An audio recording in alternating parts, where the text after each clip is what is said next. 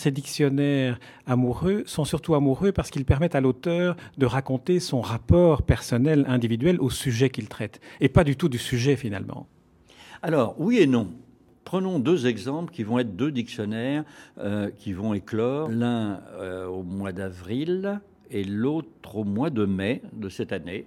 Le premier, c'est Claude Agege. Claude Agege, c'est le grand spécialiste des langues, c'est monsieur le professeur euh, au Collège de France, c'est un homme qui parle 40 langues, qui doit en lire à peu près 25 qui sont des langues mortes, et quand je me moque un tout petit peu de lui et qu'on rigole tous les deux, je lui dis qu'il serait capable, si je m'exprimais moi, d'aventure en araméen de me répondre en cunéiforme. Et donc, bon, c'est pour vous dire l'immense culture. Qu'est-ce que je dis, culture? Euh, l'immense érudition qu'est la sienne. Je lui ai demandé un dictionnaire amoureux des langues, bien évidemment, mais je lui ai demandé de me faire rêver, c'est-à-dire de faire rêver le lecteur potentiel. Mais pour ceux et pour cela, il, faut, il fallait, encore fallait-il, qu'il accepte de descendre de son piédestal et de porter la bonne parole au plus grand nombre. C'est ma première réponse. On va y revenir. La deuxième, c'est Trinh Sang Tuan. Trinh Sang Tuan, c'est un astrophysicien d'origine vietnamienne qui professe aux États-Unis, qui est un best-seller en France, qui a écrit des livres doctes et savants sur le cosmos, sur la lumière. Il me fait rêver. Je lui ai demandé, lui, de m'écrire un dictionnaire amoureux du ciel et des étoiles, mais de ne plus s'adresser qu'à ses élèves, un peu spécialisés, mais d'expliquer le son, la lumière, le cosmos, l'infiniment grand, les étoiles, et d'entrée après entrée, comme pour Claude Agege, l'un et l'autre, et je pense que les deux exemples sont bien choisis pour répondre à votre question, ils vont raconter leur curiosité, l'accumulation de leur curiosité. Et cette accumulation de curiosité la leur, vont s'adresser au lecteur potentiel pour élargir ses propres horizons. Et ça, c'est formidable. Et quand euh, euh, Christian Millot dit que j'ai inventé le picorage littéraire, à la fois je lui rends hommage, il m'a fait plaisir énormément, et en plus c'était juste. Je n'y avais pas pensé, car ce sont les dictionnaires amoureux, des livres que l'on picore. Ce sont des vrais livres de chevet. Me semble-t-il, on ne lit pas un dictionnaire amoureux de la première page à la dernière. On va à telle entrée, on en lit une autre, et puis peut-être une troisième, on referme le livre et on y revient, et on y revient encore, et on y revient toujours. Et puis euh, peut-être que euh, un jour ou l'autre, moi, ça m'est arrivé, et je sais que j'ai plein d'amis qui l'ont fait aussi, parce que je leur ai peut-être donné ce goût. Il y a des livres qui sont à ce point magiques qu'ils sont autant faits pour être lus qu'entendus, ou plus exactement, on va mettre les choses dans le bon ordre, entendus que lus. Et là, ça devient magique parce que cette émotion que vous avez ressentie à la lecture, qui est très personnelle, vous avez envie de la faire partager quel est le meilleur moyen de la faire partager que de prendre un livre et que de lire un petit passage. Et là, vous apercevez que vous êtes en train de capter l'attention de tout un auditoire. Et vous savez, il m'arrive en tant qu'éditeur d'aller faire des lectures publiques ou de bavarder avec des auteurs, de les interviewer, de les mettre en valeur. Et souvent, je m'arrête et je prends des extraits, parce que c'est l'illustration par l'exemple, pour montrer qu'un livre, c'est d'abord écrit, mais que cette émotion que vous ressentez, il faut qu'elle soit transmise, il faut qu'elle soit écoutée. Et ça, c'est absolument formidable. Et c'est ça un dictionnaire amoureux. C'est-à-dire que finalement, les curiosités de l'auteur euh, se mettent à la disposition du vagabondage du lecteur potentiel, c'est-à-dire de l'acheteur. Et l'acheteur, on peut dire un mot quand même. On vit une époque où la télévision a tout avalé, a tout mangé.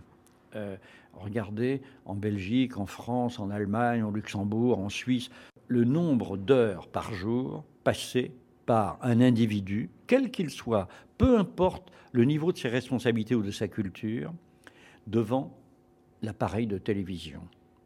Le capital lecture, il est le parent pauvre. Et je suis de ceux qui pensent, haut et fort, que aller acheter un livre dans une librairie, c'est quasiment maintenant un acte révolutionnaire. Vous vous rendez compte, vous avez quelqu'un qui va prendre la peine de rentrer dans un magasin qui s'appelle une librairie et qui va acheter un livre. Il va rentrer chez lui. On a une responsabilité, nous autres éditeurs, énorme, énorme pour faire des livres qui soient des vrais livres, qui méritent leur étiquette de livre, qui racontent des histoires. Et on a une responsabilité importante auprès de l'auteur pour préserver l'accessibilité à l'émotion. Ça, c'est très important. J'y tiens énormément. C'est passionnant de, vous écouter parce que on entend en même temps plusieurs personnes. On entend en même temps un professionnel passionné par son métier, mais en même temps, on entend aussi toute l'importance qu'a ce métier. Alors, une des questions que j'avais préparées avant, avant de vous rencontrer, parce que c'est la première fois que nous nous rencontrons, était de vous demander quel est le dictionnaire amoureux que vous auriez voulu, vous, écrire, si telle était euh, l'éventualité. Si ce n'est pas, on, on l'imagine. Et moi, j'avais pensé vous suggérer d'écrire un dictionnaire amoureux, des dictionnaires amoureux, mais en vous entendant, je me dis que le dictionnaire amoureux que j'aimerais beaucoup, moi, en tant que lecteur, pouvoir lire avec la signature de Jean-Claude Simoed est le dictionnaire amoureux de l'édition. Oui, je pourrais, euh, en tout cas du métier d'éditeur. Euh, mais parce que de l'édition, ça serait très prétentieux de ma part. Voilà. Mais euh, non, je ne peux pas écrire moi un dictionnaire amoureux. Je ne peux pas être l'auteur d'un dictionnaire amoureux dans une collection dont je suis le directeur. Il manquerait plus qu'à mettre en bas de la couverture édition Jean-Claude Simoen. Et là, on aurait éloge de la prétention. mais mais je vais répondre à votre question si d'aventure j'avais à écrire un dictionnaire amoureux, assurément j'aurais écrit ou j'écrirais un dictionnaire amoureux de l'archéologie, qui est ma très grande passion. Et euh, alors, je n'ai pas écrit un dictionnaire amoureux de l'archéologie et je n'écrirai jamais, pour les raisons que je viens de vous expliquer, mais j'ai écrit le premier volume d'une épopée de l'archéologie que j'ai publié chez Fayard il y a quelques jours. Voilà. Alors, alors on, se reverra alors avec vous en tant qu'auteur de, cette euh, histoire de l'archéologie. Non. L'épopée de l'archéologie, où je raconte dans un premier volume six grandes histoires. Voilà. Et, et enfin, on en reparlera. voilà. Voilà. Concentrons-nous encore quelques minutes, si vous voulez bien, sur les dictionnaires amoureux. Est-ce qu'il y en a encore aujourd'hui un dictionnaire amoureux, un sujet et un auteur que vous n'avez pas réussi à combiner, pour lequel vous vous battez pour le moment? Alors oui, bien évidemment. Euh, euh, il y en a plusieurs. Euh, j'ai presque convaincu trois auteurs. Le premier, j'ai demandé à Bernard Pivot, qui a accepté l'idée, mais qui rechigne encore un peu, de m'écrire un nouveau dictionnaire amoureux, qui est un dictionnaire amoureux de la lecture et des mots. Voilà. Et, et des mots, implicitement. Mais un dictionnaire amoureux de la lecture, il est très séduit j'ai presque convaincu Jean d'Ormesson de m'écrire un dictionnaire amoureux des femmes. Et je lui ai dit, mon cher Jean, il n'y a que vous. Et à l'âge où vous êtes arrivé, vous pouvez vous le permettre. Car vous allez parler à travers votre amour des femmes, votre passion pour les femmes, bien évidemment de l'histoire des France, de la littérature et des arts, parce que vous allez choisir vos héroïnes, vos muses, celles qui vous ont enflammé, celles qui vous ont séduite, celles qui vous ont amusé. Mais vous allez aussi ne pas oublier celles qui vous ont tourmenté personnellement. Alors, il est en train de réfléchir. Et puis, euh, il y en a un troisième, euh, bien évidemment, c'est euh, Luc Ferry. Euh, à qui j'ai dit Vous ne pouvez pas ne pas écrire un jour un dictionnaire amoureux de la philosophie. De même que j'ai dit à Eric Orsena Tu ne peux pas me refuser un jour d'écrire un dictionnaire amoureux de l'Afrique. Voilà, voilà. Vous voyez, pas trois, mais quatre exemples. Mais, mais j'en ai quinze autres comme ça. Ah voilà. On a hâte de, que vous les convainquiez et qu'ils se mettent euh, au travail. Je n'ai eu qu'un seul refus jusqu'à présent.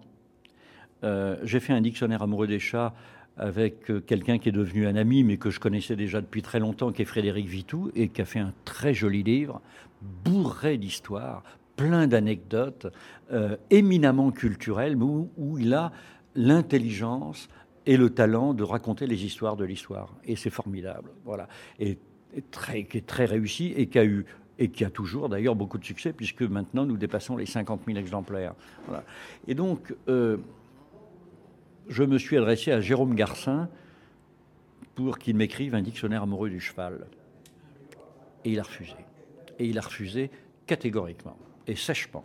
Voilà. C'est, à l'heure actuelle, le seul vrai et grand refus. Parce que je trouvais que le cheval, il y avait, c'est formidable ce qu'il y a à écrire. Je veux dire que le cheval dans l'histoire, le cheval dans l'art, le cheval dans la littérature, euh, euh, la noblesse du cheval. Enfin, je veux dire que c'était, c'est un sujet, c'est merveilleux. Eh bien, il, il ne veut pas, et c'est un refus absolu. Voilà, un seul, c'est pas beaucoup. Alors, nous arrivons malheureusement au terme de, cette, euh, de cet entretien parce qu'on pourrait vous écouter encore pendant, pendant, pendant des heures. Euh, j'ai trouvé en, en, cherchant un peu, dans, dans, non pas dans un dictionnaire cette fois-ci, mais sur, euh, sur Google, une, une citation qui, qui, est en fait qui vient de, de, chez vous, en fait, qui vient de chez Plomb. Jean Cocteau disait qu'un chef-d'œuvre de la littérature n'est jamais qu'un dictionnaire en désordre. Et j'avais le sentiment que c'était une, une formule qui, qui convenait particulièrement particulièrement bien à votre, à votre travail et qui convenait particulièrement bien à la curiosité qu'un lecteur pouvait avoir pour euh, s'ouvrir, feuilleter, euh, voyager, picorer dans un des dictionnaires, quel qu'il soit d'ailleurs. C'est une, très, une très jolie citation de Jean Cocteau. J'adore Jean Cocteau, euh, même si c'est un auteur un peu dépassé maintenant, qui est devenu un peu désuet quand même. Mais, mais, mais quel esprit La citation est très jolie pour ce qui me concerne, euh, euh, malgré toute la qualité euh, de, la citation de Cocteau, je préfère le, celle d'Alexandre Vialat, pour lequel j'ai une grande tendresse, qui disait Les dictionnaires sont de bien belles choses, ils contiennent tout, c'est l'univers en pièces détachées. Et, je trouve ça formidable, mais Vialat et, un très grand monsieur qui reste sur la meilleure étagère de ma bibliothèque, euh, celle qui est évidemment euh, la plus proche de mon cœur. C'est j'ai publié Le Fils naturel d'Alexandre Vialat, qui s'appelle Alain Chiffre. C'est le seul livre de la collection qui n'ait eu aucun succès. Il s'appelle Dictionnaire amoureux des menus plaisirs. Peut-être que j'ai commis une erreur d'éditeur. D'abord parce que Chiffre n'était pas suffisamment connu, mais moi c'était une grande tendresse et puis ensuite que le titre ne veut rien dire. Voilà. Et euh, vous me permettez un tout petit peu de lecture. Vous avez parlé tout à l'heure de l'importance de la lecture. J'allais vous, vous, inviter à le faire. Quand je, vous allez voir que c'est vraiment le fils naturel d'Alexandre Vialat, grand-mère. L'homme est le seul animal qui se souvienne de sa grand-mère. Ça tombe bien, il n'y a que lui pour aimer à ce point des œufs à la neige et la mousse au chocolat qui sont des desserts de grand-mère. Et aussi la tarte à la rhubarbe, le pain perdu, la crème à la vanille. Et non seulement elle a des recettes, la grand-mère, mais aussi elle a des trucs, des trucs de grand-mère.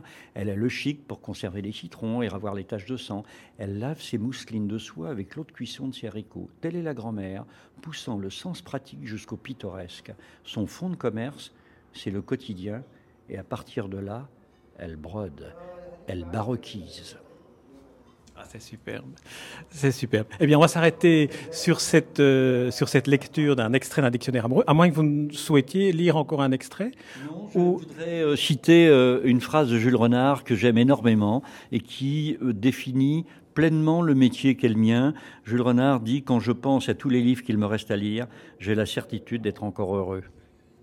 Ah, merci Jean-Claude Simoine. C'était une très très belle conclusion que vous nous offrez là, ainsi que cette collection des dictionnaires amoureux que je ne peux que recommander à tous les auditeurs de lire, de parcourir et de picorer toutes affaires cessantes. Merci Jean-Claude Simoine. Merci à vous.